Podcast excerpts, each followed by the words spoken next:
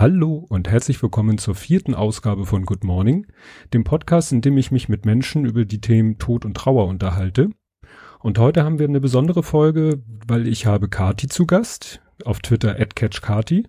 Die habe ich auf dem Podstock kennengelernt und als sie von diesem Podcast gehört hat, hat sie gesagt, Mensch, ich würde das Thema aus einer ja, ganz speziellen Richtung beleuchten, nämlich aus der literarischen Sicht, weil ja, und jetzt kannst du gleich mal erzählen, wieso eigentlich. Ich meine mal was gelesen zu haben auf Twitter, du und Buchhandel. Genau, ja. Ähm, hallo erstmal und danke, dass ich mich selber einladen durfte. ähm, genau, ich bin gelernte Buchhändlerin und habe das zehn Jahre lang gemacht. Mittlerweile müsste ich sagen, ich bin ehemalige Buchhändlerin, aber das fällt mir noch ein bisschen schwer, weil ich einfach nicht mehr aktiv im Handel tätig bin. Ähm, das ist aber natürlich ein Beruf, also oder was heißt natürlich, für mich war es ein Beruf, der mich halt einfach geprägt hat. So, ich habe immer gerne gelesen und das Ganze zum Beruf zu machen, ist ja natürlich toll. Genau, und als ich erfahren habe, dass du den Good Morning Podcast machst, habe ich gedacht, ähm, ach spannend. Und das hieß ja auch gleich in der Nullnummer, dass du das aus verschiedensten Perspektiven beleuchten willst. Und ich fand es im Handel immer ganz spannend, auch wenn es makaber klingt vielleicht ähm, mir Kinderbücher, vor allem Bilderbücher zum Thema Tod und Sterben anzugucken.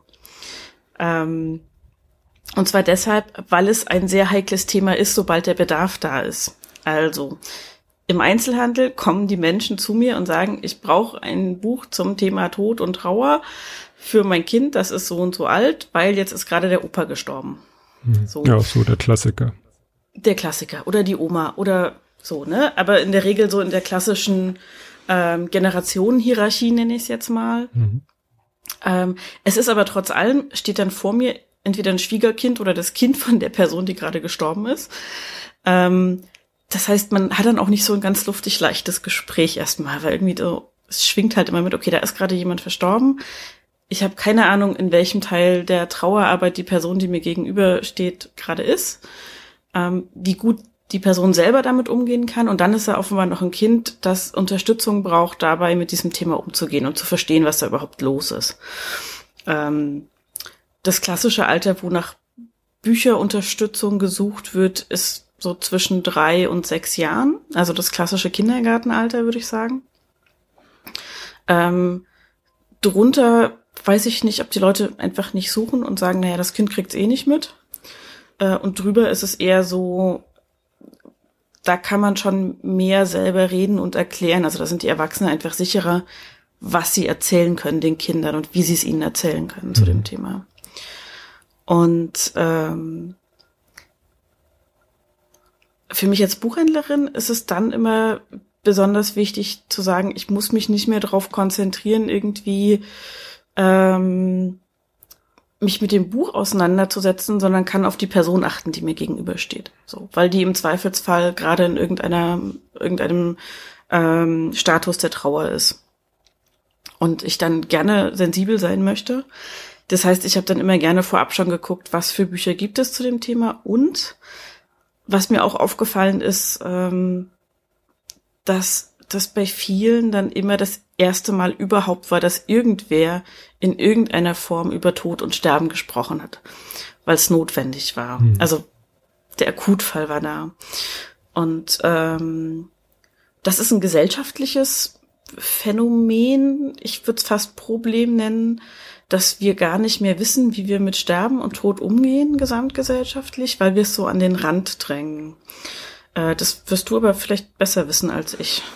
Ja, ich habe das ja nun selber erlebt und ja, es ist eben so, ich merke das ja auch, äh, hatte ich gerade letztens getwittert, an der Resonanz auf diesen Podcast. Ich hatte mir da ein bisschen mehr von erhofft, so nach dem Motto, ja, dass irgendwie mehr Leute vielleicht doch äh, Interesse zeigen für diesen Podcast und dass das Interesse so gering ist, bestätigt eigentlich das, was du gesagt hast, dass eben, ja, man dieses Thema doch gerne so zur Seite drückt und sich nicht damit beschäftigt, außer wenn man halt gezwungen ist, sich damit auseinanderzusetzen. Genau.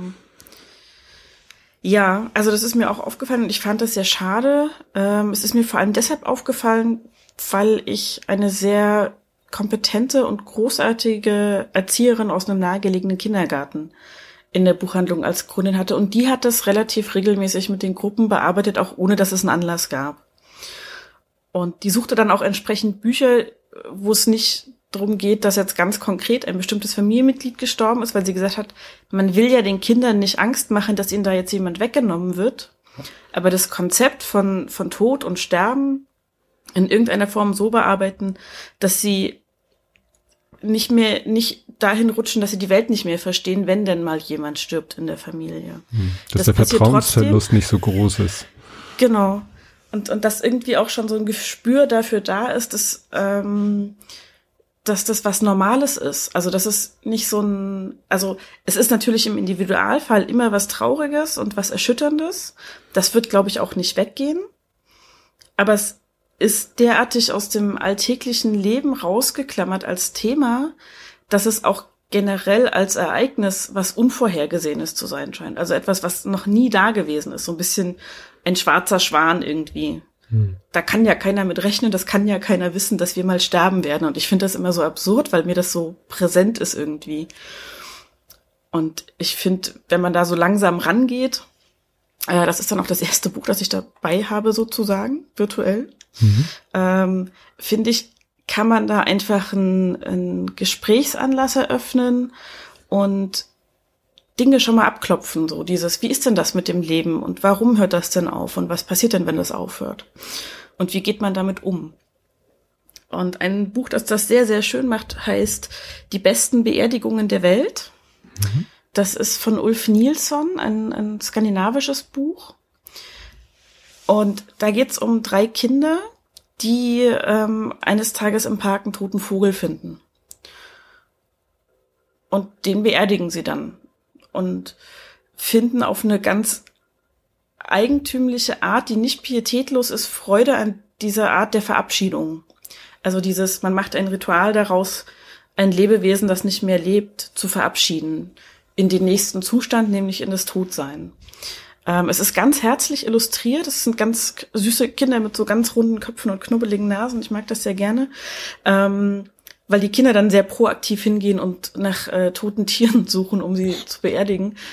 Ähm, und so spielerisch lernen, was es damit auf sich hat. Also, dass es A, irgendwann jeden trifft, also dass kein Lebewesen davon verschont bleibt, dass es zum Leben dazugehört, dass es was Feierliches und was Schönes sein kann und eben auch für die Zurückgebliebenen wichtig ist, dass sie in irgendeiner Form ein Ritual dafür haben, dass ein liebgewonnenes Lebewesen, ein liebgewonnener Mensch, ein liebgewonnenes Haustier, was auch immer, ähm, vom Leben in den Tod übergegangen ist. Dass dieser Übergang in irgendeiner Form einen, einen Wegpunkt im Leben bekommt auch, in dem der Hinterbliebenen damit es nicht einfach wie so ein Fingerschnipsen ist und jetzt ist dieses Lebewesen nicht mehr da, dieser Mensch nicht mehr da oder das Haustier nicht mehr da oder so, sondern dass es dafür auch eben wie ein Geburtstagsfeier gibt, nur eben andersrum. Hm.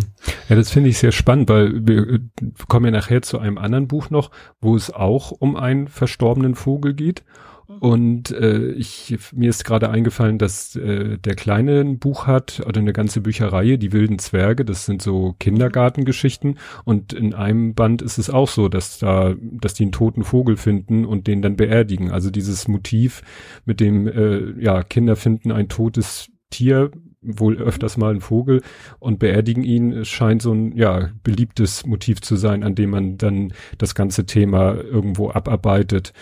Das war bei den wilden Zwergen noch deshalb interessant, weil da der Autorin auch viel Wert liegt so auf, also der, der Kindergarten ist eben multikulturell und äh, dann äh, treffen da auch so die beiden, ich sag mal, die beiden Religionen, die christliche und die muslimische Religion aufeinander und da lernt man dann gleich auch noch, was, wie das äh, bei den Muslimen ist mit den Beerdigen.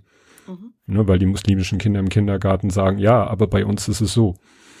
Ne, das genau. fand ich für ein Kinderbuch auch sehr, sehr interessant. Ja, finde ich super schön gemacht. Also ich mag die Reihe sehr gerne. Das mit der Beerdigung kenne ich tatsächlich nicht. Mhm. Ich habe drei, vier andere aus der Reihe einfach mal so quer gelesen, um zu wissen, wie die sind. Und ich mag die sehr gerne, weil die einfach wirklich toll sind, was das, ja. wie du schon sagst, Multikulti angeht und alles. Ja, wir haben alle acht. Hervorragend.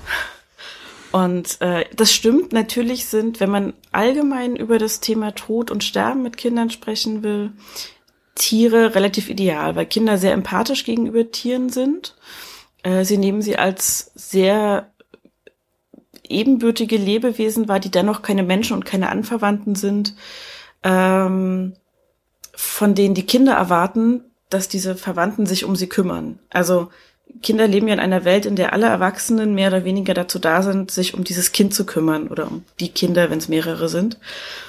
Und in dem Buch zu thematisieren, dass da jetzt jemand weggenommen wird, ohne dass das Kind dieses Erlebnis schon macht, ist schwierig.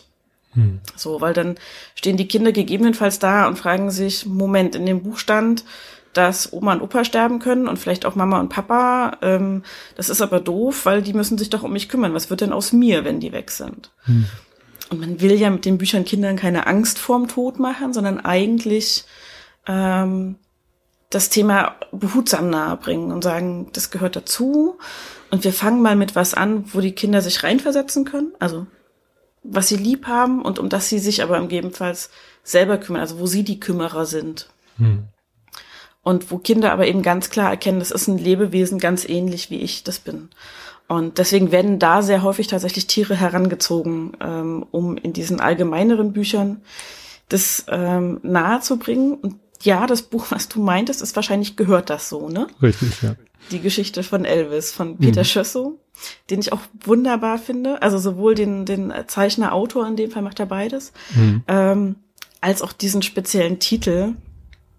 Ähm, und das habe ich immer tatsächlich gerne auch einfach mal so als Bilderbuch verkauft. Also meistens ist ja jetzt Sterben und Tod kein Thema, dass man in der Buchhandlung Leuten ans Herz legt, die sagen, ja, ich brauche was für das vierjährige Enkelchen, das hat demnächst Geburtstag. Gehe ich nicht hin und sage, hier haben Sie ein Buch über das Sterben. Das ist irgendwie komisch. Ähm, und gehört das so, ist aber durchaus ähm, ein ein Buch, das man ganz gut auch einfach mal so empfehlen kann. Es geht um ein kleines Mädchen, das mit einer sehr großen Tasche durch den Park läuft und die ganze Zeit die Leute anmault und so vor sich hin brütet und schreit und wütet. Gehört das so? Und die Leute sind alle ganz verwundert und gucken sich an und wissen nicht so richtig. Und irgendwann traut sich mal einer von den Leuten, die so auf der Parkbank sitzen, ähm, sie anzusprechen und zu fragen, was denn los ist. Und dann sagt sie, Elvis ist tot. Und dann fangen sie alle an zu sagen, ja, der Elvis, der ist schon traurig, der war so ein toller Sänger und einen Hüftschwung hatte der und ha, ha, ha. Und dann sagt sie, nein, doch nicht der, sondern Elvis, mein Vogel. Und dann macht sie ihre große Tasche auf und da liegt halt ein toter Vogel drin. Ein Papagei, glaube ich, ist es. Und der hieß halt zufälligerweise auch Elvis. Könnte auch ein Wellensittich gewesen sein, ich weiß es hm, gar nicht genau. Wellensittich, ja. Und, ja, genau. Und dann sagen sie alle, ach, ach, wie schade und ja, hm, hm, und sind so, auch in dem ersten Moment so stumm, wie man immer stumm ist, wenn man daneben steht, während jemand anders jemanden verloren hat. Also man weiß ja oft gar nicht, was man sagen soll, ne? Wenn, ähm, wenn man hört von der Kollegin, ist der Vater gestorben oder die Mutter oder wie auch immer, dann ist immer so, ja, mein Beileid, ähm, äh, was sage ich denn jetzt so? Und so reagieren die im ersten Moment auch. Und dann tun sie sich alle zusammen und machen quasi auch eine Beerdigung für Elvis, den Vogel, und sitzen dann, erzählen sich, was beide Elvisse wohl so mochten und wie sie jetzt wohl womöglich zusammen im Himmel singen, gemeinsam. Der Wellensittich und der andere Elvis. Ja. Und ich finde das unfassbar herzlich so. Und auch dieses, ähm, dieser Übergang von der ersten Sprachlosigkeit hin zu diesem drüber sprechen, was mochte man denn so an dem Verstorbenen. Das finde ich so schön, weil ich das so wichtig finde, ähm, dass, dass die Verstorbenen nicht ab dem Zeitpunkt der Beerdigung irgendwie nicht mehr erwähnt werden dürfen oder so. Hm. Oder dieses, diese Scheu, Menschen drauf anzusprechen. Also ich weiß nicht, wie oft du nach Justian gefragt worden bist. Nicht oft und mit der Zeit immer seltener. Das mhm. ist leider auch so äh, ja, hört man eben auch, dass mit fortschreitender Zeit halt äh, immer weniger Menschen nach ihm fragen und man ist dann umso äh, ja erfreuter, wenn einem doch mal die Gelegenheit gegeben wird, über ihn zu sprechen.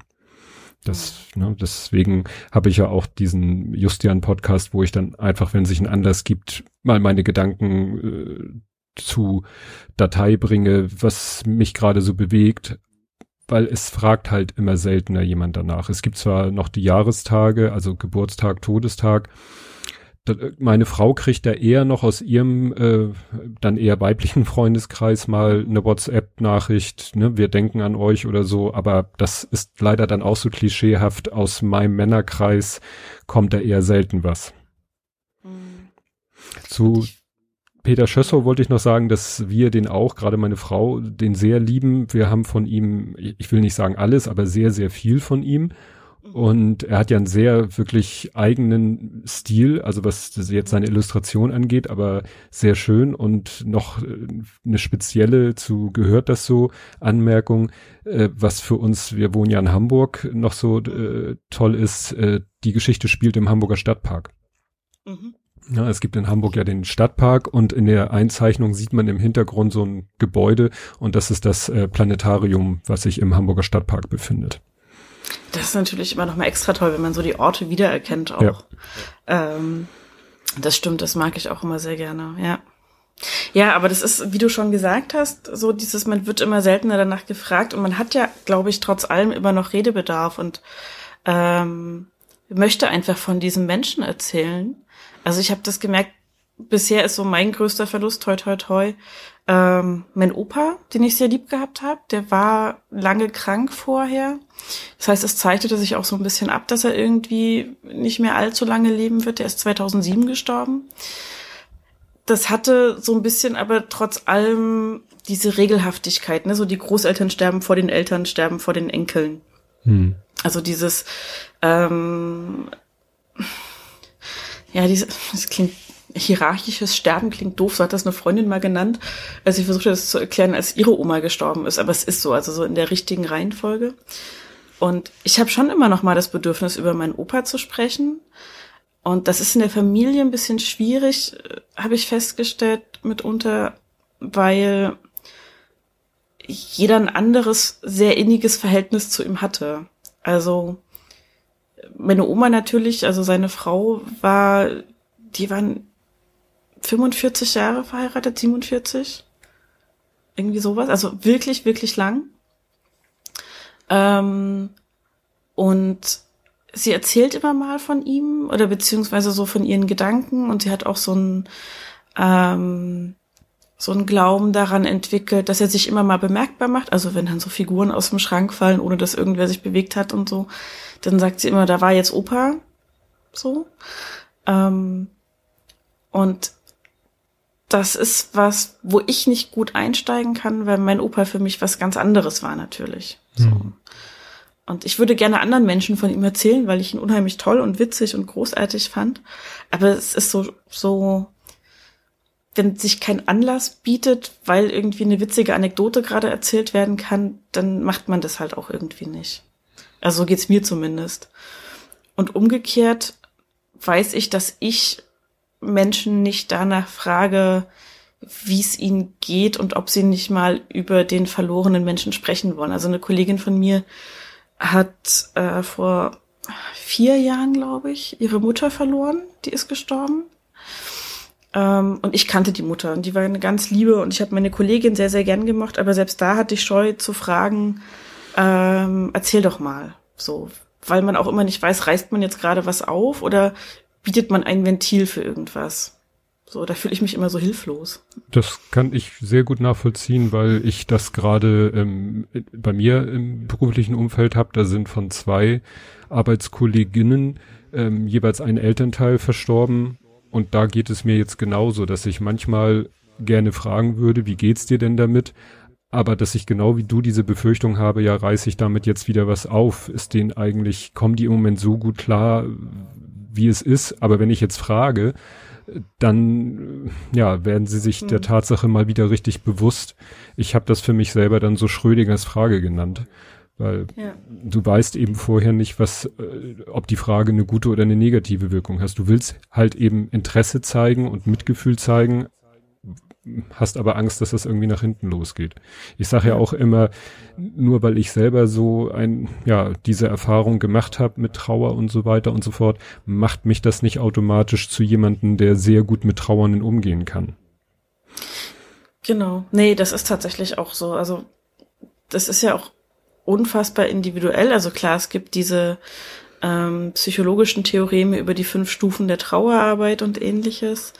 Ähm, da ist auch viel Wahres dran, aber wie sich das jeweils äußert bei den Menschen ist ja sehr individuell und es ist ja auch nicht so, dass man dann die Leute anguckt und sagt, ach, der ist jetzt in der Phase, da kann ich das und das tun. Mhm. So. Also selbst wenn man selber durch diese Phasen gegangen ist, man sieht den Leuten nicht unbedingt an, in welcher Phase sie gerade sind und auch nicht, was sie dann brauchen jeweils. Und ähm, ja, ist ein schwieriges Feld. Und es tut mir immer so leid, wenn ich dann denke, so, ach, vielleicht wäre es eine Gelegenheit gewesen, mal zu fragen. Hm. Mhm. Ja. Ähm, wenn es um Erinnerung geht, gibt es auch ein Buch, das das im Titel hat. Das heißt Der Baum der Erinnerung. Ähm, ich weiß nicht, ob dir der Name Britta Teckentrupp was sagt. Die kommt auch irgendwie so aus dem Hamburger Raum, wenn ich es richtig im Kopf habe. Nee, sagt mir jetzt nichts. Aber es ist auch mehr meine Frau, die so in, speziell in dieser Literatur bewandert ist. Ich habe zwar Bücher zum Thema Trauer gelesen, aber dann doch eher mehr so an Erwachsene gerichtet. Nicht so im Bereich mhm. Kinderliteratur, außer jetzt solche Sachen wie gehört das so und äh, die wilden Zwerge oder so, was wir dann auch den Kleinen vorgelesen haben. Genau. Ähm, der Baum der Erinnerung ist eine, ja, fast eine Fabel, also eine Geschichte, die aus der Sicht von Tieren erzählt wird, Waldtiere, ähm, die sich alle zusammen gemeinsam an einen äh, verstorbenen Freund erinnern. Und daraus wächst dieser Baum der Erinnerung, weil sich jeder natürlich an was anderes erinnert, weil sie unterschiedliche Erlebnisse mit diesem verstorbenen Freund hatten. Und ähm, so peu à peu feststellen, während sie über diesen Verstorbenen sprechen, dass es halt möglich ist, sich zu erinnern und dass dadurch durch dieses Erinnern diese Person halt auch nicht ganz weg ist, sondern so, so dieser Eindruck, den der Mensch hinterlassen hat, immer noch da ist. Und dass es am besten bleibt, wenn man das miteinander teilt. Und das finde ich halt sehr schön, weil das ist genau dieses ähm, Miteinander sprechen über die Verstorbenen, ähm, die Erinnerungen wachhalten und vor allem auch wahrscheinlich, auch da kann ich aber nur theoretisch sprechen oder größtenteils theoretisch sprechen, vor allem eher so die positiven Erinnerungen wachhalten. Ähm, weil meistens ja diese letzte Erinnerung an das Sterben eher nicht so schön ist und sehr einprägend wahrscheinlich. Ähm, und ich glaube, also ich hatte, naja, das Glück ist schwer zu sagen, aber ich war nicht dabei, als mein Opa gestorben ist, weil er in Erfurt gestorben ist und ich schon in Stuttgart gelebt und gearbeitet habe und ich einfach ähm, zwei Tage zu spät sozusagen nach Hause gefahren bin. Also es war geplant, dass ich übers Wochenende nach Hause komme und er ist am Mittwoch, bevor ich äh, gefahren wäre, gestorben. Ähm, es gab auch keine Beerdigung. Ähm, das wollten, also wollte mein Opa auch nicht und wollte meine Oma auch nicht. Das heißt, er ist auf einem grünen Stück Rasen äh, in der Urne beerdigt sozusagen, wo wir nicht genau wissen, wo das ist. Und ähm, es gab dann einfach bei uns zu Hause so eine, ja, so eine Trauerfeier im Familienkreis, also ohne irgendwie Rede und großes Versammeln oder irgendwie, sondern wir saßen halt zusammen, meine Oma, meine Mama, ähm, der Bruder meiner Mama und jeweils die Familien dazu. Hm. Ähm, und ich habe relativ lang gebraucht, um diesen also um zu realisieren, dass mein Opa tot ist. So, also es war ganz oft so der Gedanke, ja, das muss ich Opa erzählen, ah, geht nicht mehr. Hm. Also geht schon irgendwie, aber mh, hm, siehst nicht mehr, wie er darauf reagiert. So. Ähm, der Schritt hat mir ein bisschen gefehlt. Und ähm, meine Oma hat aber ganz lange immer nur von der Nacht reden können, als mein Opa gestorben ist. Ähm, weil das so so unfassbar präsent war. Und es war ganz schwer, ähm, sie da rauszuholen und, und zu versuchen, mit ihr über die Zeiten zu sprechen, wo sie es richtig, richtig schön hatte mit meinem Opa. Die tollen Urlaube, die sie gemacht haben und irgendwie ihre Hochzeit, die nachgeholte Hochzeitsreise und ähnliches. Also sie haben viele schöne Erinnerungen gehabt, aber für meine Oma war ganz lange nur die Erinnerung an seine Todesnacht präsent. Und dieses Buch, Der Baum der Erinnerungen, ist halt auch ein bisschen dazu da zu sagen, okay, und jetzt gucken wir mal, was war denn schön mit dem Menschen? Es ist schlimm, dass er gestorben ist und wenn man dabei war, ist es sicher noch mal schlimmer, ähm, weil dieser Eindruck so sehr lebendig davon ist. Also so hat es meine Oma zumindest geschildert. Und ich finde es so wichtig zu sagen, das muss man verarbeiten und man muss dann aber eben auch wieder dahin kommen, dass man den Fokus eher auf die, auf die Zeit liegt, die schön war und für die man ja auch dankbar ist ähm, und über die man sich gefreut hat. Hm. Ja, ich muss auch sagen, die, die erste Zeit dominieren wirklich die Erinnerungen äh, an die, die letzten Tage im Leben von Justian. Mit der Zeit werden es dann, kommen dann halt auch all die anderen Erinnerungen zurück, wobei es da ja in Bezug auf Justian ja auch schöne und nicht so schöne Erinnerungen gibt. Es gab ja auch Phasen, wo es ihm sehr schlecht ging, noch bevor, also bevor man sagen kann, das äh, hatte jetzt äh, konkret damit zu tun, dass es äh, auf sein Ende zuging, sondern auch vorher. Und aber klar, es gab auch schöne Zeiten und an die erinnert man sich dann halt auch natürlich lieber. Zum Baum äh, fällt mir noch ein, dass ich gerade letztens mal mich hingesetzt habe und so einen Stammbaum gemacht habe. Und äh, das war auch sehr spannend, weil, wie du schon sagtest, eigentlich, es gibt ja dieses, äh, keiner ist äh, gestorben oder gegangen, solange man sich noch an ihn erinnert. Mhm. Und wenn man so einen Stammbaum macht, dann wird einem erst bewusst, welche Menschen gab es denn, also Vorfahren, ja, mhm. an die man sich gar nicht mehr erinnert. Also ich kann mich nur noch an meine Großeltern erinnern und an eine Urgroßoma, weil die zu meinen Lebzeiten auch noch gelebt hat. Aber an alle anderen mhm. Urgroßeltern habe ich ja keine Erinnerung, weil ich denen gar nicht begegnet bin. Ne? Und so. Ja, genau. Ja, das ist tatsächlich ähm, ganz spannend. Ich habe vor kurzem mit meinem Freund zusammen, mit Steffen, ähm, einen Film gesehen. Ähm,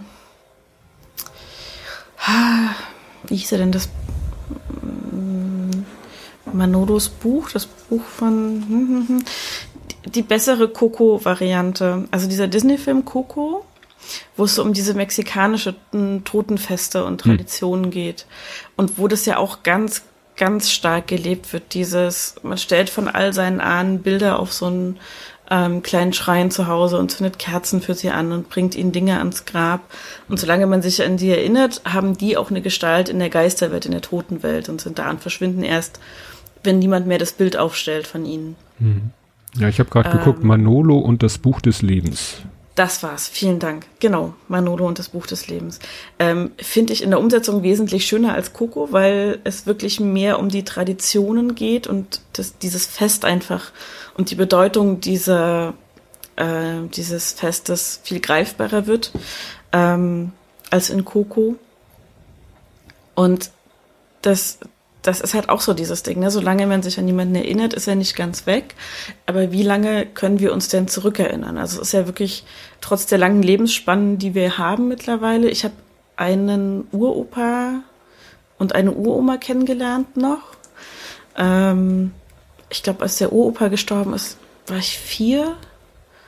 Und als meine Uroma gestorben ist, war ich kurz vor der Schuleinführung, wenn ich es richtig im Kopf habe. Und ähm, ich habe tatsächlich nicht besonders gute Erinnerungen an sie und meine Oma bestätigt mir das auch immer, dass das nicht besonders nette Menschen waren, ähm, die aber halt auch Kriegsgeneration waren und einfach sehr hart geworden sind über den Krieg so. Ähm, aber ich habe halt an alle anderen keine Erinnerung weiter so. Hm. Also das ist einfach, ähm, ich weiß, eine Großcousine von mir hat mal versucht, einen Stammbaum zu machen und so eine Art Familienchronik. Da hatte sie auch vor einem halben Jahr ungefähr mal meine Eltern angerufen, was sie denn über mich da reinschreiben könnte, weil sie das gerne so komplett wie möglich haben wollte. Und ähm, diese Großcousine ist jetzt vor einem Monat oder zwei verstorben. Und mein Papa hat mal in diese Familienchronik reingeguckt in diesem Zug und meinte, es ist halt, es ist halt eine Auflistung von Namen, aber zu vielen konnte sie halt auch nichts mehr rausfinden, hm. was irgendwie mehr als einen Namen draus macht. So. Ja, das war bei uns so spannend, weil meine Tante beim Aufräumen, als der, als mein Opa, also ihr Vater verstorben ist, da hatte sie alle möglichen alten Dokumente gefunden, wollte die schon entsorgen. Und meine Frau, die auch so, ähm, sag ich mal, historisch interessiert ist, hat dann gesagt, nee, nee, und wenn du da nichts gegen hast, dann nehmen wir die gerne. Und die habe ich dann alle mal durchgesucht. Und das war sehr spannend, weil das waren dann so Dokumente, äh, das geht dann zurück bis nachher Geburtsurkunden auf Polnisch weil ne, wenn du dann weit genug in die Vergangenheit gehst, dann kommst du vielleicht auch zu Großeltern oder Urgroßeltern, die eben in Teilen geboren wurden, die heute polnisch sind oder die da, damals auch schon polnisch waren und zwischendurch dann mal irgendwie, naja, da war ja viel mhm. Veränderung.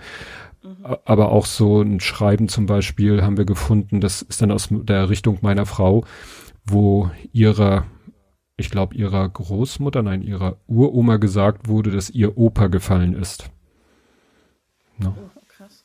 Ja. ja. Es sind auch teilweise Dokumente, wo dann die Hakenkreuze mit blauen Tintenflecken übertüncht worden sind. Mhm. Ja, also da merkt man dann, wie so, wie so die eigene Geschichte mit der deutschen Geschichte irgendwo verbunden ist. Ja. Ja, ich bin ja, glaube ich, noch ein bisschen jünger als du. Also ich bin jetzt 36. Hm. Ähm, und meine Großeltern, mit denen ich wirklich aktiv Kontakt hatte und habe, sind halt spätestens Ende der 30er Jahre, in der Regel, also meine Oma ist vier, Jahrgang 1940. Hm. Ähm, sie hat halt eher die Nachkriegszeit mitbekommen als die ja. Kriegszeit. So. Und ähm, kann halt, wenn sie was vom Krieg erzählt, quasi sich auch nur auf die gefärbten Erzählungen ihrer eigenen Eltern stützen. Ähm, da, da ist schon viel, was verloren geht. So, und was auch ähm, sehr aktiv dem Verlust anheimgegeben wurde, glaube ich, von einigen Generationen. Mhm. Und das finde ich auch ganz spannend, weil das so ein Stück Ausradieren von Familiengeschichte an vielen Stellen ist, ähm, wo ich denke, naja, es wäre halt zum draus lernen irgendwie vielleicht doch ganz gut, sich das in Erinnerung zu rufen. Ja. Aber ja, bei mir ist es halt so, dadurch, ne, ich bin ja mehr als zehn Jahre älter und dadurch verschiebt sich das eigentlich alles um eine Generation. Meine Eltern sind äh, 42, äh, 49 Jahrgang und meine Großeltern waren dann wirklich die, äh, wo ich auch sagen, ja, das waren auch Leute vom, ich sag mal, vom Krieg gezeichnet. Also mein einer Opa, der war wirklich im Krieg und äh, ja, der, der hat auch nicht viel geredet. So, Ne? Also war wirklich so ein stiller, in sich gekehrter Mensch. Äh, ich sag mal, hätte ich noch ein bisschen länger, hätte, hätte, wäre noch, wär noch ein bisschen älter geworden und ich wäre noch ein bisschen älter geworden, wäre er vielleicht äh, ein guter Gesprächspartner gewesen, wenn er sich dann geöffnet hätte und man hätte vielleicht noch viel von ihm erfahren können. Hm. Ja, da geht viel an, an Erinnerung verloren. Also gerade wenn man eben nicht spricht. Und das ist ja auch so dieses, ähm, sei es jetzt Geschichtliches oder sei es wirklich Persönliches, ist irgendwie so ein, so ein Stück weit, wo ich sage, es ist halt schade, wenn es verloren geht. Also gar mhm. nicht die Ideologie, aber das Wissen um das, was war. Wenn es um Geschichte geht und bei den, bei den Menschen, wenn es um einzelne Menschen geht, dann denke ich mir so, ich kann, also manche Sachen kann ich auch gar nicht in Worte fassen. Also wenn ich versuche, meinen Opa zu beschreiben, das war auch ein stiller, ähm, das war aber, glaube ich, eine gute Ergänzung zu meiner Oma, die nicht so still ist. Und ähm, der hatte aber einen knochentrockenen Humor. Das war großartig. Und der war so unfassbar liebevoll zu uns Enkeln. Und das irgendwie sinnvoll in der Erzählung zu kriegen, ist halt auch schwierig. Aber ich möchte das so gerne, weil ich denke, das, das ist so ein, so ein Stück von mir, was mich halt auch geprägt hat. Also, dass ich schon mitgekriegt habe, so dass mein Opa oft nicht so viel Spaß verstanden hat im Sinne von, er war keiner, der rumgelaufen ist und Witze erzählt hat und der ständig irgendwie auf irgendwelchen Feiern im Mittelpunkt stehen musste oder so. Aber der unfassbar viel Spaß mit uns Kindern gemacht hat und uns Enkelkinder vor allem ähm, hat rumtoben lassen, wie wir wollten, auch an ihm und auf ihm. Also er war so ein kleiner, drahtiger, muskulöser Mensch. Und wir haben dann an seinen Armen auch mal Klimmzüge gemacht und so, als wir noch kleiner waren. Und er war immer ganz ordentlich frisiert und schick angezogen und wir Kinder durften dann seine Haare verwuscheln und alles. Und wir haben nie ein böses Wort oder einen bösen Blick dafür geerntet, so. Und gleichzeitig war er aber einer, der sehr kritisch war, der das Weltgeschehen sehr kritisch beobachtet hat. Der konnte auch gut nörgeln und schimpfen, wenn irgendwas nicht gepasst hat, so. Ähm, und diese, diese Diskrepanz ist so eine, die, die sich nur mit großelterlicher Liebe erklären lässt, glaube ich. Mhm. Ähm, und das sind so Erinnerungen, die ich halt gerne bewahren möchte. So. Und dafür muss ich aber ab und zu mit Leuten drüber reden. Und dann ist wieder die Frage, mit wem. Und ja, da ist es irgendwie, finde ich, immer schön, wenn man weiß, man hat Ansprechpartner dafür und Menschen, die ähm, den Verstorbenen auch gekannt haben und vielleicht eigene Erinnerungen mitbringen und Dinge erzählen, die man selber noch gar nicht wusste. Mhm. So über die Person. Ja. Genau. Ähm, lass uns mal in der Bücherliste weitergehen. ähm, ja, ich komme, ich neige dazu, vom Hundertsten ins Tausendste zu kommen. Aber dafür sind Podcasts ja da. Das stimmt, das stimmt. Dafür ist es keine Radiosendung, die nur begrenzt Sendezeit hat. Ähm, genau. Ein sehr schönes Buch, das auch wieder Dinge aus der Tierperspektive erzählt, um es sowohl zu abstrahieren als auch nahe zu bringen, ähm, ist das Buch Leb wohl, lieber Dachs. Das ist schon ein älteres. Mhm. Ähm, aus dem Annette Betz Verlag von Suzanne Barley. Ich hoffe, ich spreche den Namen richtig aus. Ähm, und da ist es tatsächlich so, dass klar ist, der Dachs lebt am Anfang des Buches noch und er ist aber schon sehr alt und es ist klar, dass er sterben wird. Und dieses Buch erzählt im Prinzip den Abschied von allen, die sich vom Dachs verabschieden wollen, von seinen Freunden, seiner Familie und wie sie damit umgehen. Ähm, dass er sagt, naja, ich werde demnächst irgendwie sterben, ich bin ja schon alt und es wird jetzt langsam Zeit für mich und so. Und ich mag auch die Ruhe, mit der der Dachs selber auf das Sterben blickt. Weil das sowas, es als sowas Selbstverständliches am Ende des Lebens ähm, darstellt. Und ich glaube, gerade wenn man Kindern irgendwie vermitteln will, ähm, ohne dass es einen konkreten Anlass gibt, pass auf, Sterben gehört irgendwie zum Leben dazu, ist es gut, eine Stimme zu haben, die besonnen und ruhig und nicht ängstlich ist und nicht besorgt ist, sondern sagt, ähm, ja, du, ich habe jetzt ein langes Leben gehabt, das war sehr schön. Ähm, ich habe Kinder, ich habe Enkel, ich habe Freunde, ich habe Familie, ich habe tolle Erinnerungen. Und ich würde auch gern noch ein bisschen mehr mitnehmen, aber wenn jetzt meine Zeit kommt, dann kommt die jetzt und dann nehme ich das auch so hin. Hm. Und so diese Gelassenheit, mit der der DAX da rangeht und die dann auch vermittelt wird, dass das eben einfach nicht abwendbar ist. Also dass das Sterben nichts ist, was wir irgendwie dauerhaft vermeiden können. Wir können das hinauszögern und wir können, wie man so schön sagt, dem Tod manchmal noch von der Schippe springen. Die Medizin wird immer besser darin, aber letzten Endes ist das Sterben etwas, das unvermeidbar ist. Und es ist, ähm, das Buch vermittelt so ein bisschen, dass es ähm, dass es leichter ist, wenn man das Unvermeidbare mit einem gewissen Gelassenheit entgegennimmt. Und das finde ich eigentlich ganz schön. Mhm. Ich wünschte, ja. das würden mehr Erwachsene lesen, das Buch. Ja, na, da habe ich nachher so äh, wo, ein Buch, wo es auch mehr um den Sterbeprozess geht, habe ich nachher auch.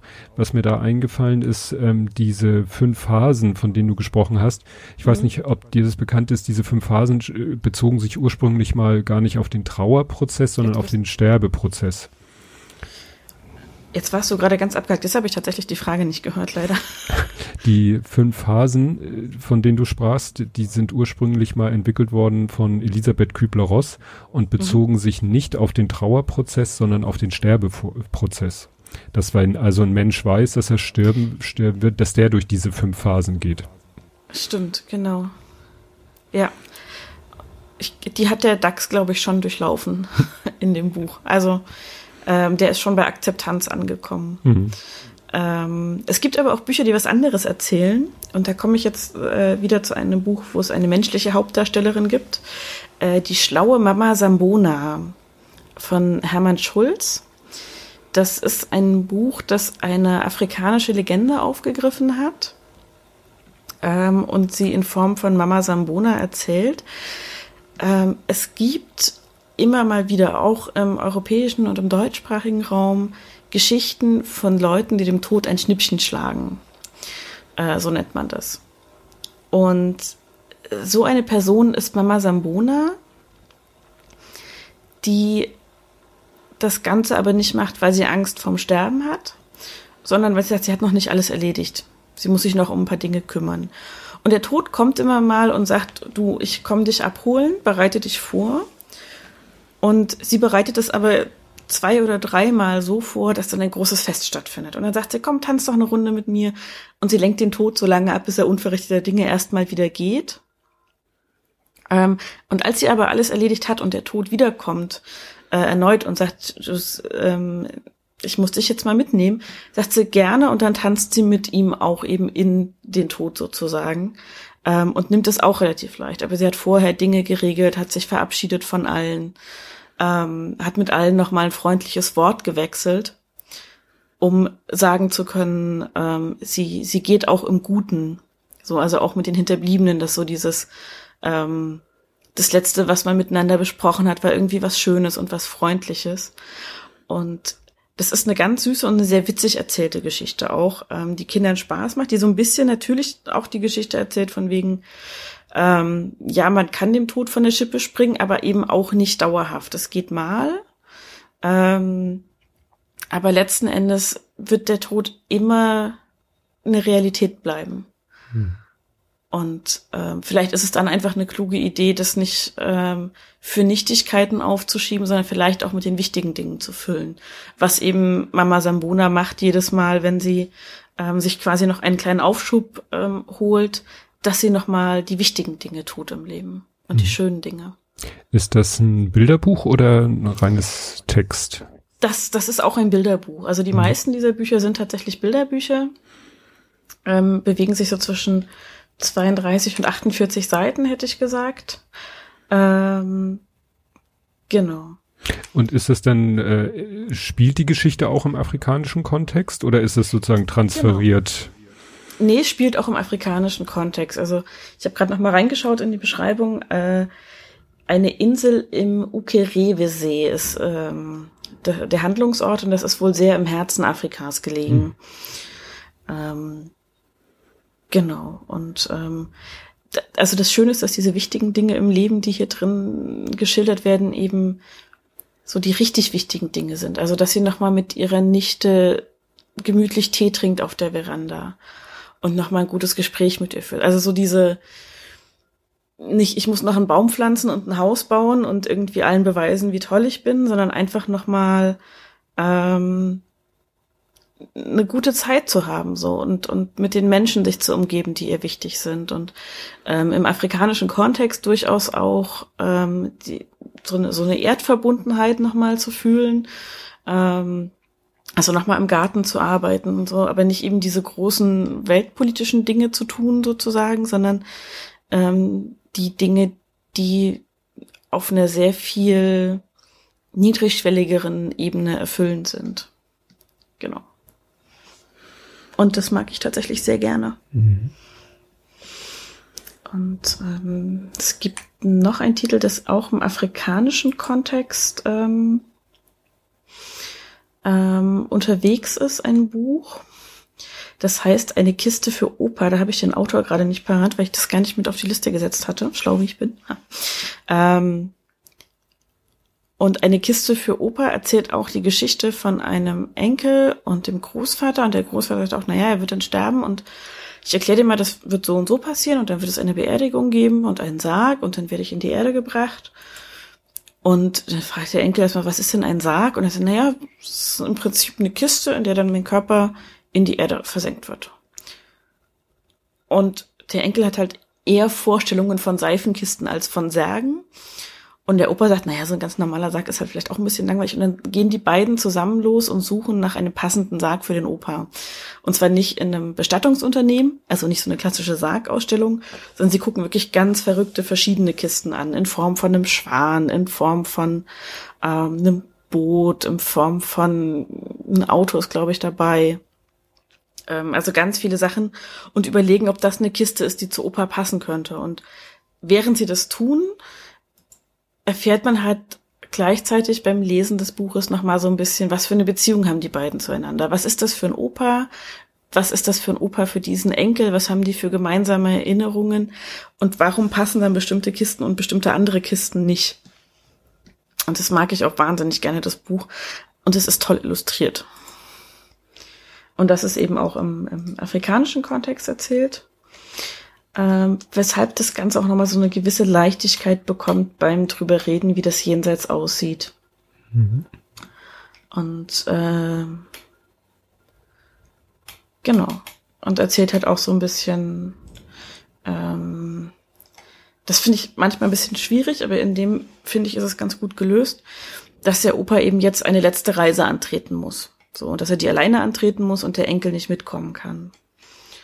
Mhm. Und ähm, ich fand das ganz spannend, weil ich von äh, einer befreundeten Pädagogin, die auch in der Buchhandlung viel unterwegs war, ähm, mal erfahren habe, dass es ganz schwierig ist, so jungen Kindern zu erklären, wie das ist mit dem Sterben, weil es wohl recht häufig dazu kommt, dass wenn man Kindern sagt, na ja, Oma ist jetzt für immer eingeschlafen, dass die Kinder dann Angst vorm Einschlafen hm. bekommen, ja. weil sie ne, weil das Einschlafen für sie was ganz Konkretes ist, was jeden Abend passiert und nicht in diesem übertragenen Sinne verstanden wird, in dem die Erwachsenen das oft meinen und das ist immer ein bisschen schwierig und ähnlich ist es mit dem Verreisen, also wenn dann ähm, es eine sehr reisefreudige Familie ist, ist vielleicht so dieses eine letzte Reise antreten nicht unbedingt das ideale Bild, um das Sterben zu erklären. Mhm. Ähm, Gerade auch wenn Elternteile vielleicht oft auf Geschäftsreise sind oder sowas. Also das ist immer so, da muss man wirklich auch sehr feinfühlig sein. Also das war auch in der Buchhandlung immer so zu gucken, was ist das für eine Familie, was sind da Themen, was passt, was passt gar nicht.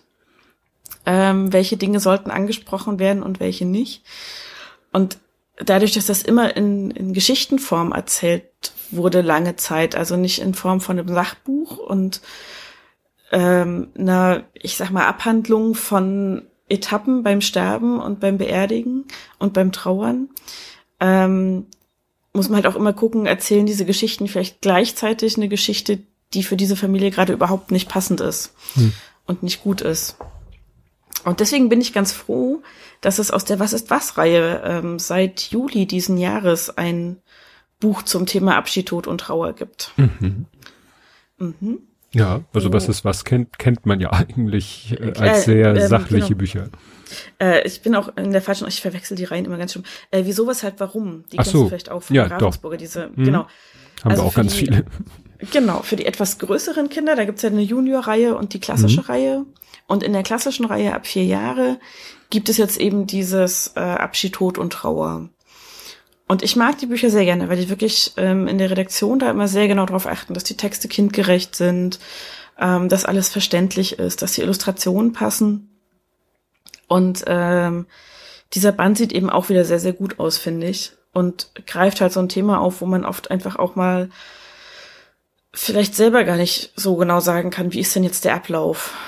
So, was passiert denn jetzt in welcher Reihenfolge und warum und äh, wieso haben wir uns in Deutschland oder im, im zentraleuropäischen Kulturkreis auf bestimmte Dinge geeinigt, die passieren, wenn jemand stirbt ähm, und dass die so und so ablaufen.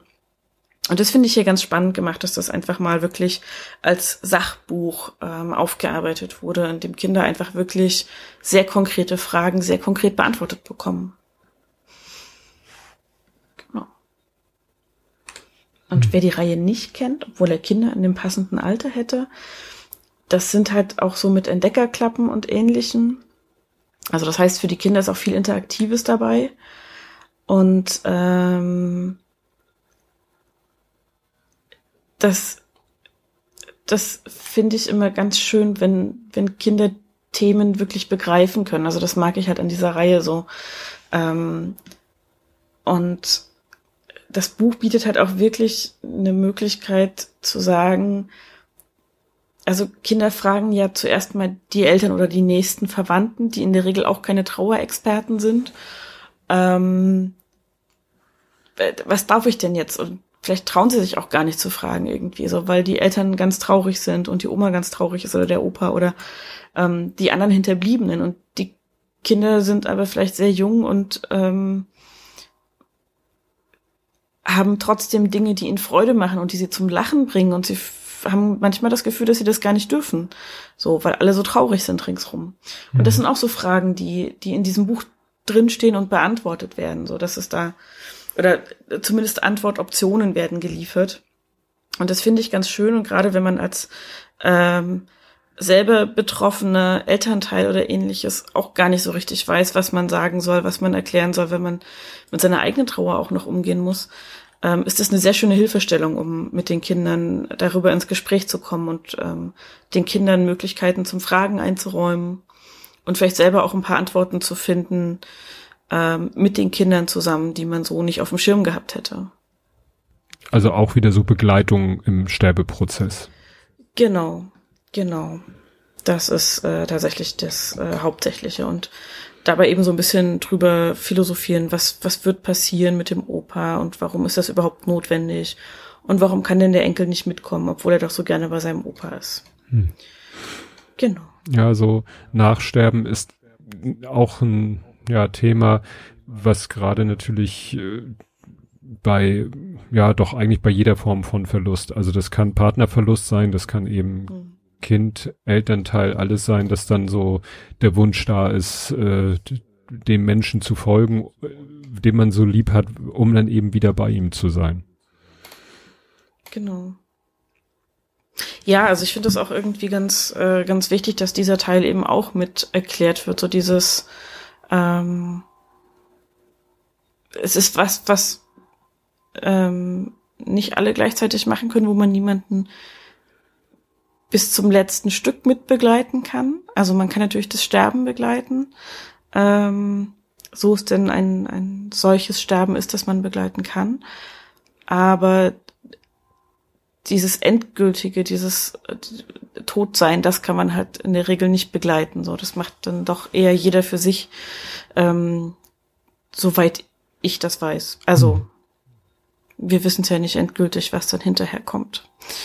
Ähm, und ähm, das, das aufzuarbeiten und zu erklären, warum das so ist, ähm, wird hier gerade zwischen Opa und Enkel eben auch durchaus thematisiert, dass man mal so ein bisschen drüber spricht, so von wegen, naja, aber ich bin doch jetzt schon viel länger auf der Welt und ich muss doch auch Platz machen, damit du dich austoben kannst und ähm, das macht zwar Spaß, mit dir zusammen äh, Dinge zu unternehmen, aber du willst dich vielleicht auch mal alleine ausprobieren und dann ist es vielleicht auch gar nicht so schlecht, wenn dir nicht immer Altes im Weg steht und äh, du deinen Platz hast. Und ich habe das nun mal schon durch und bin auch zu alt und kann manche Sachen nicht mehr mitmachen eben. Mhm.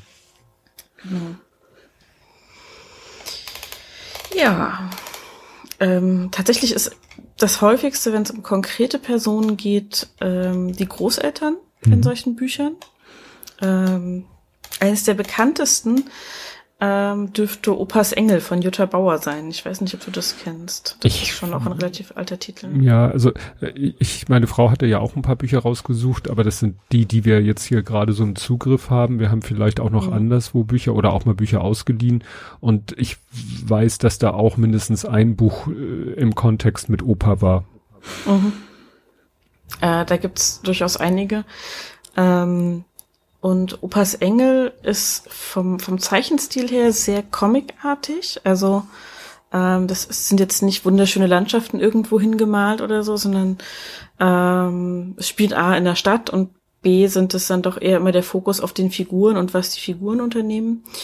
Und da geht's eben auch drum, das Ganze wird eher so ein bisschen aus der Sicht des Schutzengels vom Opa erzählt. Und der Opa liegt jetzt mittlerweile im Krankenhaus und im Gespräch mit dem Enkel, der ihm besuchen kommt, ähm, erzählt er, wie das war, als Opa ein kleiner Junge war sozusagen und ähm, wie oft der Schutzengel auf ihn aufgepasst hat und was er alles gerichtet hat und ähm, dass der jetzt auch verdientermaßen vielleicht mal in Ruhestand gehen muss, der, der Schutzengel und der mhm. Opa dann eben sterben wird und ähm, am Ende steht so ein bisschen die Frage im Raum, ob der Enkel nicht den Schutzengel vom Opa geerbt hat. Mhm.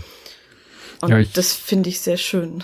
Ich habe auch gerade das Buch mal gesucht. Ich kenne das Cover kenne ich. Das heißt, das Buch haben wir sicherlich auch. Entweder wir haben es selber oder haben es mal ausgeliehen. Und Jutta Bauer haben wir sowieso ganz viel von. Die macht ja diese Bücherreihe mit Juli. Und mhm, so, genau. also von der haben wir, äh, ich will nicht sagen das Gesamtwerk, aber doch sehr, sehr viel. Also Juli-Bücher, alle von ihr haben wir auf alle Fälle und ja, vieles anderes auch noch. Das ist eine ganz tolle mhm. Autorin, finde ich. Ja, mag sie sehr, sehr gerne. Ähm, ich glaube, sie ist auch eine von den wenigen, die für eine etwas ältere Zielgruppe äh, so um die zehn Jahre ein Buch mhm. zum Thema ähm, Tod und Trauer geschrieben hat. Hechtsommer heißt das. Ich gucke mal gerade, ob ich mich da an der Autorin vertue oder ob das tatsächlich von ihr ist. Ähm, weil das ist tatsächlich was, da gibt es nicht allzu viele. Ach, Jutta Richter, das war die andere Jutta. Hm. Na gut. Ähm, äh, da gibt es tatsächlich nicht allzu viele, die sich so an die Zielgruppe neun bis zwölf wenden. Mhm. Ähm, wahrscheinlich, weil man davon ausgeht, dass die Kinder dann schon mit den Eltern reden und Dinge verstanden haben oder kennen oder wissen, ähm, was das Sterben und den Tod angeht. Mhm. ähm, was es mit den Kindern aber macht, da gibt es eben einmal den Hechtsommer, wo es um einen Jungen geht, äh, der seine Mutter verloren hat. Und es gibt ähm, ein Buch, das auch eine große Hollywood-Verfilmung bekommen hat. Ähm, Sieben Minuten nach Mitternacht heißt das. Mhm. Von Patrick Ness. Und die beschäftigen sich beide eben damit, wie ähm, Kinder damit umgehen, die schon ein bisschen älter sind, die schon ein paar Dinge verstehen, die auch diese Absolutheit des Sterbens sehr gut verstehen und dem entgegentreten müssen und sich dem irgendwie stellen müssen. Ähm, und äh, nochmal sehr bebildert, aber auch für diese Zielgruppe von der, vom Alter her gibt es ein Comicbuch, das heißt I Kill Giants. Ähm, ich glaube, es gibt keine deutsche Übersetzung von dem Titel, aber also das Buch gibt es auf Deutsch, das Comicbuch, mhm. ähm, aber der Titel lautet trotzdem I Kill Giants, wo es auch um ein 12-, 13-jähriges Mädchen geht, ähm, das in irgendeiner Form mit Verlust, ich will ja auch nicht zu viel spoilern, ähm, umgehen muss. Und äh, um das zu schaffen, eben sich in, in ähm, fantastische Erklärungen für Dinge flüchtet. Also ähm, dass sie sich selber für eine Kriegerin hält, die irgendwelche Riesen abwehren muss ähm, und das mit Hilfe von Zaubern, von so einer Traumfängern und ähnlichem äh, tun kann und, und die zurückdrängen kann und bekämpfen kann eben mit all diesen magischen Utensilien, die sie mit sich rumträgt. Ähm, und ähm, so dieses sich an Symbole und an, an Objekte klammern in der Hoffnung, dass sie dann doch irgendwie helfen können ähm, und, und Dinge leichter machen oder, oder tatsächlich zu etwas machen, was man bekämpfen kann. Ähm, das passiert in diesem Michael Giants. Und es sind drei sehr, sehr gute Bücher, die sehr unterschiedlich sind in der Art, wie sie geschrieben sind, ähm, in dem ganz konkreten Bereich der Trauer, das sie erzählen den sie erzählen. Ähm, und die sind ziemlich herausragend und es gibt tatsächlich leider in dem Alter nicht viel. Es gibt unfassbar viele Kinderbücher für dieses Alter, an dem die Eltern in irgendeiner Form schon tot sind. Ähm, was ich ein bisschen erschreckend finde. Also ich habe da mal drüber nachgedacht und dann mit einem Kinderbuchautor gesprochen, äh, der meinte, na ja, damit Kinder Abenteuer erleben können, musst du die Eltern irgendwie aus dem Weg räumen. Hm. Die müssen nicht tot sein, die können auch verreist sein und nicht greifbar in irgendeiner Form. Aber die Abenteuer, die in Kinderbüchern oft geschildert werden, würden Eltern halt unterbinden, wenn die mhm. da wären. Also du kannst Elternfiguren nicht überzeugend erzählen ähm, und gleichzeitig noch dieses Abenteuer für die Kinder schreiben. Und das finde ich ganz spannend, dass das oft so ein ähm, eben in diesem Erzähl ähm, Kniff endet, dass die Kinder aus irgendeinem Grund weisen sind Meistens sind sie das schon recht lange. Also Beispiel Harry Potter, der ja von Geburt an mehr oder weniger weiß ist oder seit er ein Jahr ist zumindest ähm, und also kaum richtige Erinnerungen an seine Eltern hat. Das heißt, da wird auch in dem Sinne nicht mehr über die Trauer gesprochen. Hm. Ähm, die, das wird umgangen so. Und das finde ich irgendwie ganz, äh, fand ich ganz spannend, als ich da mal mit jemandem drüber gesprochen habe, weil mir das vorher gar nicht so bewusst war, dass es zwar sehr viele Bücher gibt, in denen die Kinder eigentlich traurig sein müssten, weil sie ihre Eltern verloren haben, und zwar sehr, ähm, teilweise sehr, sehr kurzfristig in der Geschichte auch, ähm, teilweise schon länger her, wo man sagt, okay, die müssen ja nicht mehr trauern. Aber das ist was, wo sich auch Kinderbuchautoren oft vordrücken, das zu erzählen wie Kinder trauern oder wie das überhaupt ist, wenn, wenn Verwandte oder enge Freunde oder so sterben. Ähm, das wird dann doch ab, ausgespart ab einem bestimmten Alter. Das fand ich ganz interessant mal hm. zu beobachten. Stimmt, ja. Wie ist denn das aber, also das ist, ich frage dich das jetzt einfach mal, hm. weil ich mich das nie getraut habe bei unserer Kundschaft. Ähm, Du sagst ja, ihr habt Bücher zu Hause zu dem Thema. Davon bin ich auch ausgegangen, weil nach allem, was du erzählst, seid ihr eine recht buchaffine Familie. Du hast ja auch einen Bücherpodcast. Mhm. Ähm, habt ihr die Bücher tatsächlich so als Hilfe herangezogen? Wie, wie sind auch, also ihr habt ja noch äh, neben, neben Justian noch zwei Kinder, wenn ich es richtig mhm. im Kopf habe. Ja, der Große war ja schon 14, als Justian starb. Da war, ja, sagen wir, da war kein Bedarf an irgendwelcher Verarbeitung in Buchform oder so. Ähm, beim mhm. Kleinen haben wir dann eben schon viele Bücher gekauft, auch um sie ihm dann vorzulesen. Wobei der Kleine war da zur Zeitpunkt von Justis Tod war der zwei, drei Viertel. Das heißt, ähm, ja, eben auch noch sehr klein. Und er hat dann viel im Spiel das verarbeitet, also hat dann so Beerdigung und solche Sachen hat er dann nachgespielt. Und später dann haben wir dann eben auch diese Bücher vorgelesen ähm, wobei er war gestern dabei, als meine Frau die Bücher rausgesucht hat. Da hat er dann auch alle möglichen Buchtitel in den Raum geschmissen. Das war dann interessanterweise aber gar keine Bücher, wo es um den Tod eines Kindes ging, sondern um, ähm, sage ich mal, besondere Kinder, also Kinder mit Behinderung und so, weil solche Bücher äh, haben wir halt auch gelesen um so ein bisschen das nachzuholen, zu dem es ja leider nicht gekommen ist. Es war ja immer so unser Gedanke, dass er eben mit einem behinderten Bruder aufwächst und dafür vielleicht dann dadurch auch ein Gespür für diese Situation entwickelt. Und ja, dazu ist es ja nicht gekommen, aber er weiß ja, dass Justian schwerst mehrfach behindert war und wie gesagt, so ein paar Bücher in dem Kontext haben wir dann auch gelesen. Mhm. Ja, das, ich stehe dem Ganzen immer so ein bisschen mit dem, mit der Frage gegenüber, ähm, inwieweit die Bücher da tatsächlich eine Unterstützung bieten. So, also ich finde die alle toll gemacht, deswegen mhm. empfehle ich die ja auch immer gerne und habe die immer gerne empfohlen. Ähm, und ähm, bei dem Wieso, weshalb, warum habe ich ja auch gesagt, wenn man selber gar nicht weiß, was man sagen soll, ist es manchmal ganz gut, ein Buch zur Hilfe zu haben. Ähm, und ich habe mich aber manchmal gefragt bei solchen Büchern, auch zu anderen, ich sag mal, sozialen Themen, so warum die Notwendigkeit für diese Bücher überhaupt da ist. Also warum ist dieser Bedarf da? Und beim Thema Sterben und Trauer und Tod kann ich es mir halt wirklich noch damit erklären, dass man sagt, man, man weiß gar nicht, wie man drüber reden soll, was ja aber eben auch deshalb der Fall ist, weil wir so wenig drüber reden in der Gesellschaft, weil wir es so ausklammern. Und ähm, ich stehe dann immer vor der Frage so, das Buch versucht jetzt ein Pflaster zu sein, für was, wo ein Pflaster eigentlich zu wenig ist. Und für eine, für eine Verletzung, die halt sehr, sehr groß ist ähm, und die vielleicht auch genauso groß wäre, aber besser heilen würde, wenn das Thema Tod und Trauer und Sterben ähm, nicht so ausgeklammert würde aus dem Leben. Das ist sicherlich richtig, aber es ist eben schwer, so eine ganze Gesellschaft mal zu ändern und insofern bleibt einem dann halt nichts übrig, als im Kleinen anzufangen mit solchen Büchern. Und das ist ja manchmal auch vielleicht gar nicht für die Betroffenen selber, sondern vielleicht eben auch gerade für die, naja, die so über Bande betroffen sind und äh, dass das vielleicht dann auch nicht unbedingt Bücher sind, die jetzt die direkt Betroffenen, sondern vielleicht Eltern von Kindern, deren Schulkamerad betroffen ist. Ich weiß nicht, mhm. ob da andere Eltern so weit gehen, weil ich ja nun direkt betroffen bin. Mhm. Mhm, verstehe.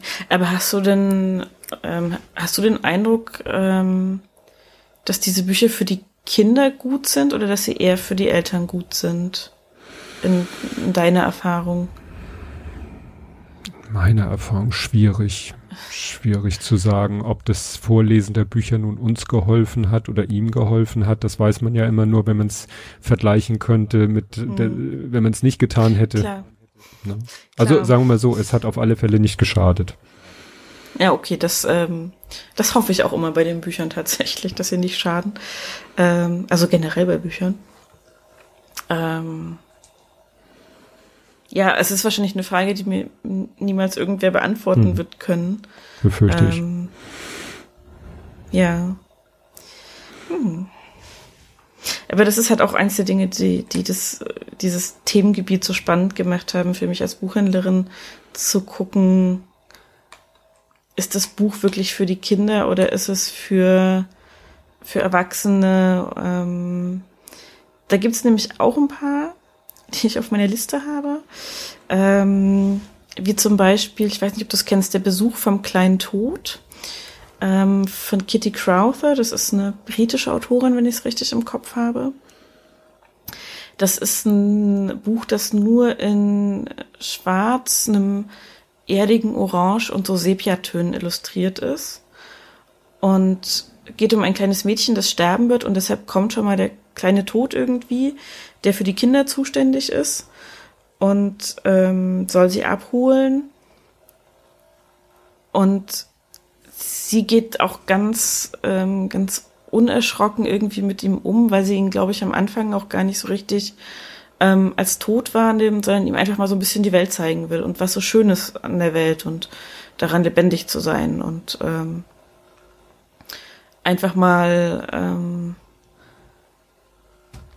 also was dieses Buch macht, ich glaube, das ist eher eins für Erwachsene, auch wenn es anhand eines Kindes erzählt wird, ähm, ist so dieses ähm, zeigen, dass man den Tod halt wirklich nicht aus dem Leben ausschließen sollte und kann, weil das Wissen um eine bestimmte Endlichkeit, auch wenn wir nicht genau wissen, wann die kommt, ähm, bis zum gewissen Grad dazu führen kann, Dinge mehr wertzuschätzen und nicht einfach an uns vorbeifliegen zu lassen. Und ähm, das läuft immer unter Kinderbuch, dieses Buch. Und ich habe es aber lieber tatsächlich Erwachsenen empfohlen. Hm. Und da gibt es noch ein zweites, das gab sogar mal als ähm, animiertes Bilderbuch bei der Sendung mit der Maus. Mhm. Die machen sowas ja manchmal, dass sie äh, Dinge, ähm, also so diese Szenen aus den Bilderbüchern so ganz wenig animieren. Also das ist wie so eine Scherenschnittfigur, die dann so durchs Bild geschoben wird, fast nur. Ähm, und das ist Ente, Tod und Tulpe von Wolf Erlbruch der ein sehr bekannter Kinderbuchautor und Illustrator ist, ähm, von dem es auch regelmäßig einen Kinderzimmerkalender gibt, weil er so viele schöne Illustrationen gemacht hat. Und ähm, das ist fast eine Liebesgeschichte zwischen einer Ente, so eine Schreitente, die eben als äh, zentrale Figur herhält, äh, und dem Tod, die sich kennenlernen, die sich so ein bisschen äh, miteinander anfreunden und Dinge miteinander teilen und ähm, am Ende beerdigt der Tod mehr oder weniger ähm, die Ente äh, und legt ihr so eine Tulpe aufs Grab. Ähm, und das ist auch so ein, das kann man mit Kindern bearbeiten. Das ist aber tatsächlich eher was auch, ähm, wo ich sage, das sehe ich eher so in, in Kindergartengruppen oder ähnlichen. Und halt so ein Kinderbuch für Erwachsene. Ich weiß nicht, ob du das, ob du damit was anfangen kannst. Hm, ja, ich habe gerade mal gesucht. Es gibt sogar auf YouTube einen, einen Film, wahrscheinlich, ja, also nennt sich hier Schulfilm. Das ist der, ja, das ist der wahrscheinlich, hm. genau. Ähm, und das ist halt so ein, so eine Aufbereitung des Themas, die auf jeden Fall besprochen werden muss, finde ich. Also weil es sonst sehr abstrakt ist für die Kinder auf eine gewisse Art. Ähm, wo ich finde, man kann aber mit den Kindern sehr gut ins Gespräch kommen. Wenn man nur das Buch heranzieht, ist es halt so ein, so ein Buch, das als Kinderbuch getarnt ist, aber sich eigentlich an Erwachsene richtet. Mhm. Da gibt's gerade, wenn es um, um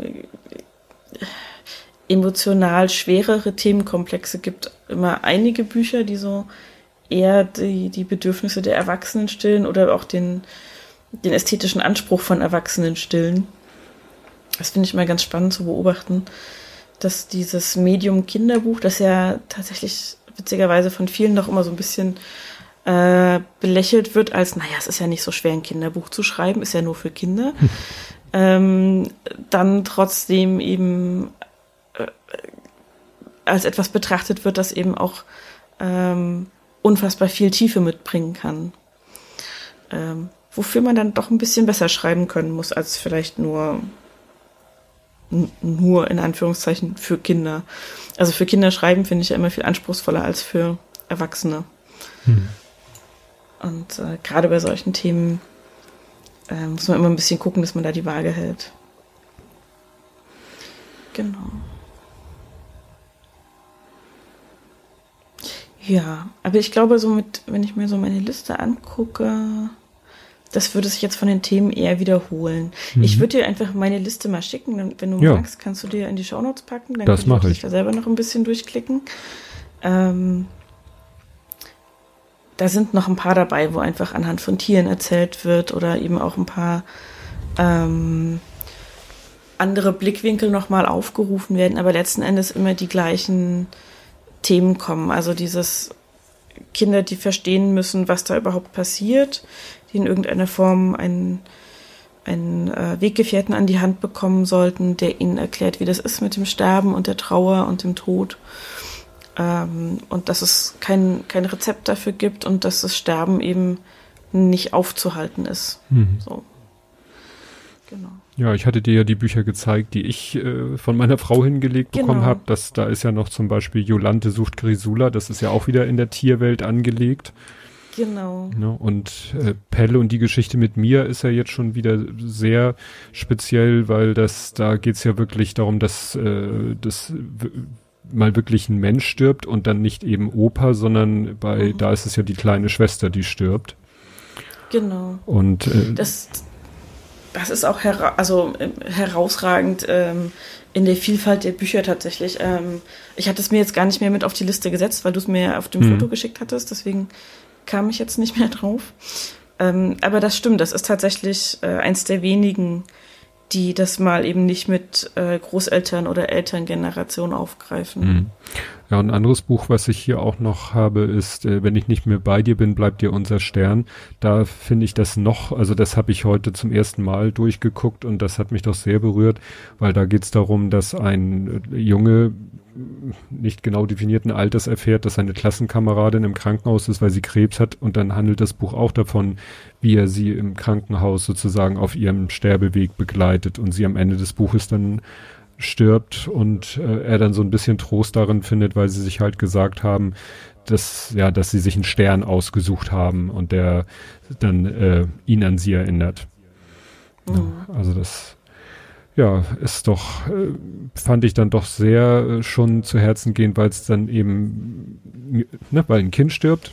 Klar, mhm. das ist für mhm. mich natürlich immer was Spezielles und das ist auch so schonungslos, na, schonungslos, es wird schon natürlich äh, so dargestellt, es soll ja Kindern helfen, die in einer ähnlichen Situation mhm. sind. Ne? Aber es endet nicht auf so einer Happy End Note, wo alles wieder gut wird.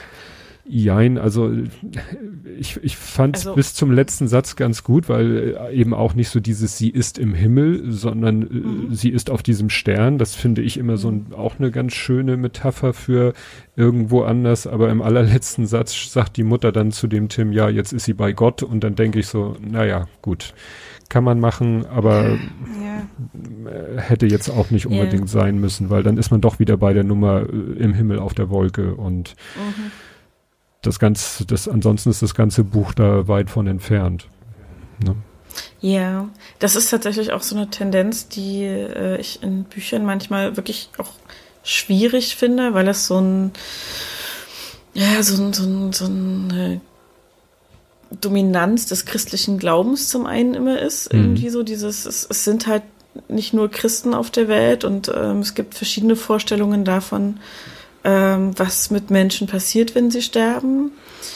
Ähm, und ähm, ich finde es schön, sowas als Angebot dabei zu haben, aber wenn es so als definitive Aussage steht, habe ich immer so ein bisschen Bauchschmerzen. Ich bin halt auch Atheistin. Ähm, und wenn dann sowas fällt, dann denke ich mir so, ah, ich hätte halt gerne auch ein Angebot und da ist der Stern sehr schön, ähm, wie du schon gesagt hast, für alle die, die mit dem Christlichen nicht so viel anfangen können, für die mhm. Gott nur ein Wort ist irgendwie so und nicht mit irgendwas gefüllt. Mhm. Ähm, und äh, ja, das ist tatsächlich, ähm, finde ich es aber immer schön, wenn es wenigstens über weite Teile ähm, einen Ansatz bietet. So. Und das tut es, glaube ich, mit diesem ähm, Stern. Das finde ich ganz schön, mhm. tatsächlich. Ja. Was ich noch als letztes erwähnen möchte, auch wenn es ein bisschen in diese Richtung geht, weil es ist, es geht da um Engel und Himmel, aber mehr auf so einer spirituellen und nicht auf so einer christlichen Ebene, ist das Buch Ipuriel, weil uns das äh, sehr mit unserem Sohn verbindet. Da kam nämlich nach Justians Tod eine Freundin auf uns zu, genauer gesagt auf meine Frau zu und sagte, sie hätte da schon immer so eine Geschichte im Kopf gehabt und würde jetzt die gerne mal ja, muss man sagen, aufgrund von Justians Tod zu Papier bringen und dann, äh, ob meine Frau nicht Illustration dazu machen kann. Und dann haben sie sich halt zusammengesetzt. Meine Frau hat sich die Geschichte durchgelesen und hat dann eben Bilder dazu gemalt. Und ja, Epuriel ist halt äh, ein Engel, ähm, der irgendwie nach einer Aufgabe sucht. Ne? So nach dem Motto, mhm. ich bin ja hier, äh, ich habe ja unendlich viel Zeit, was mache ich denn damit? Und mhm. das wird so ganz, ganz schön und, äh, sag ich mal, kindgerecht, auch kindgerecht beschrieben, können aber auch Erwachsene lesen. Und es hat, wie gesagt, zwar spielt im Himmel und ist mit Engeln, aber eben äh, nicht so auf dieser äh, extrem religiösen Ebene. Und natürlich finde ich persönlich die Bilder ganz schön, die meine Frau gemalt hat. Mhm. Und es ist dann auch, ähm, es ist Justian gewidmet, es sind dann auch Fotos von ihm und uns in dem Buch drinne. Und am Ende, äh, das fand ich auch eine ganz schöne Idee, so ein paar Adressen von, äh, ja, von, äh, dem, von Kinder, vom Kinderhospizverein, von Verweis der Eltern und Geschwistern, also von Institutionen, die wirklich äh, Trauernden helfen können, also wirklich konkret helfen können, äh, ja, in Form von Trauergruppen oder ähnlichen. Mhm. Das finde ich gut, das klingt sehr schön. Äh, ich hatte es auf dem Foto gesehen, das du mir geschickt hast. Mhm. Ähm, ich habe es noch nicht ähm, online irgendwo gefunden. Ich hatte aber auch nicht so viel Zeit zum Suchen tatsächlich. Mhm. Ähm, aber das klingt auf jeden Fall so, als wollte ich da gerne mal reingucken. Ja, da kann ich bestimmt für sorgen, dass du das Buch mal in die Finger bekommst. Das, das wäre natürlich toll. Ja, das kriegen wir hin. Ähm, sehr schön. Weil es einfach, also ich finde es halt wirklich, ähm, ich habe auch gar nichts dagegen, wenn Bücher grundsätzlich Menschen abholen, die christlichen Glaubens sind. Mhm. Ähm, aber es gibt in Deutschland für mein Empfinden zu wenig Bücher, die all die anderen abholen, die nicht christlichen Glaubens sind. Sei es, mhm. weil sie einen anderen Glauben haben ähm, oder weil sie eben gar nicht religiös sind in, in dieser Form.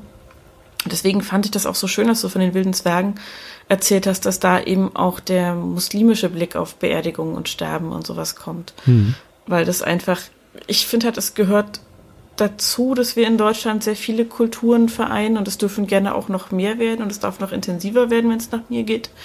Ähm, und dazu gehört aber eben auch, dass wir so ein bisschen wissen, okay, wie machen das die anderen so? Hm. Wie, wie sieht das da aus und wie kann man ähm, gerade in Zeiten, in denen dann doch die Freundeskreise auch durchmischter werden, was die Hintergründe der Leute angeht, ähm, sich angemessen verhalten, wenn man irgendwie zu einer muslimischen Beisetzung eingeladen ist. Ich wüsste es nicht. Hm. So. Also woher?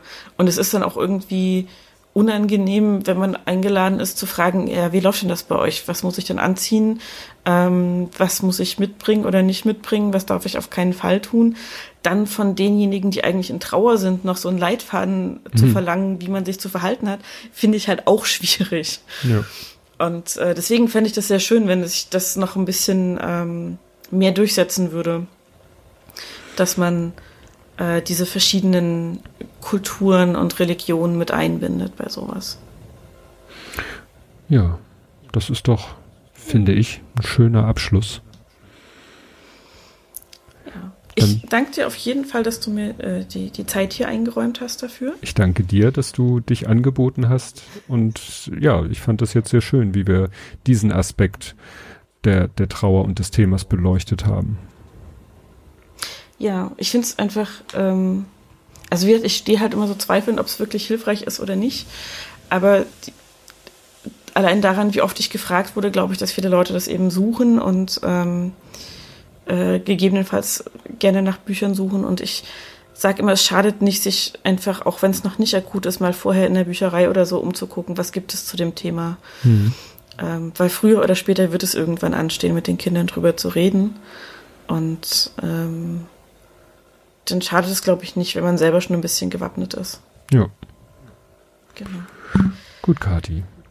Dann, Dann verabschiede ich mich von dir. Wir verabschieden uns von den Hörern. Genau. Und dann bis zur nächsten Folge. Bis dann. Tschüss. Tschüss.